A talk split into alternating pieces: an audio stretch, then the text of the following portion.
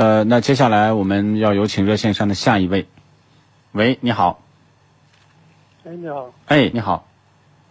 李先生是吗？哎，哎，对对对，参谋长，你好。李先生，您说一下您的车的问题，现在的进展，因为我们今天公众号已经发了。那么长城呢，现在对这个 H 六、H 二的车主呢，尤其是参谋长说车的这个听友啊，他们将一对一的处理这些问题。那您的车有没有处理？或者说处理的过程当中还遇到什么问题？嗯，我的车没有处理啊，而且我看见在发车了，我的车在上面，而且厂家也没联系我，也没有处理。既然说我接受了他的，他的认可了他的处理了，我就感到奇怪了。就是说，呃，说网上显示你已经认可他们的处理结果了，但是实际上你并没有接到他们任何处理的这个通知。对对对。嗯。而且就在今天上午的时候。那个我们地方的社长打电话来找我了，他就说我去投诉他了，投诉他意思就是说，这个空调影响的问题是车子的硬伤处理不掉，没办法处理，而且说是跟国家工总局报报备了的，是正常的这声音，我对他不认可的，他就叫我开出条件，就说你认为怎么处理怎么好，我们都满足你的条件，我就跟他提出，要么你就退全款退出我，我就可以了。没问题，我说如果你要让让我其他什么拿钱来解决问题不处理问题，我不不接受的。嗯，好的，是这样的。这样的，这个客服在线吗？一零六二号。嗯，我这边在的。虽然呢，我知道贵公司给国家质检总局进行过报备，关于这个压缩机异响的问题呢，那么可能现在还不涉及到安全原因，因为召回要符合一个条件，就是对车辆的安全造成隐患。那么可能说相关的技术部门呢，也正在做这方面的。一些技术方面的一个检查，但是我前面多次讲过，客户的感受也是非常重要的一部分。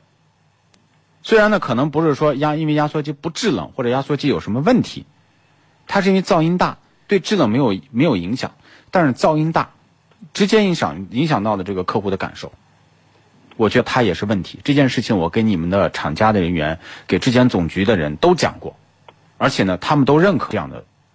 道理。所以对于李先生的问题，虽然李先生呢，他的车达不到退换货的条件。李先生你在吗？我在，我。因为退车换车也是要符合一定标准的，李先生，这个不是说我觉得这个车噪音大我就要退掉，哈，他必须要达到三包法的一些条件。但是呢，李先生的合理诉求，我觉得你们也要重视，而不是说这个事儿我就没有办法了，我就解决了了。你提什么要求，这个事儿好像就过了。而且我也知道贵公司也在研究这个问题怎么处理，是不是给出一个时间表给李先生，说我多长时间之内尽快的解决这个问题？那对李先生的问题，那么你们是不是再要做一些其他技术方面的努力？包括呢，因为李先生维修车辆，是不是给予他一定的维修补偿等等等等，而不是一句话我尽力了，我做不到，你看着办。而且我也向国家质总局报备了，是现在达不到召回的条件，因为我们国家得有法可依嘛，不能说啊我想召回就召回。我想退车就退车，但是呢，那么既然客户的抱怨那么多，车主的抱怨，我觉得你把我的话继续转给你们的相关部门，听众的抱怨我们必须要重视，明白吗？客服？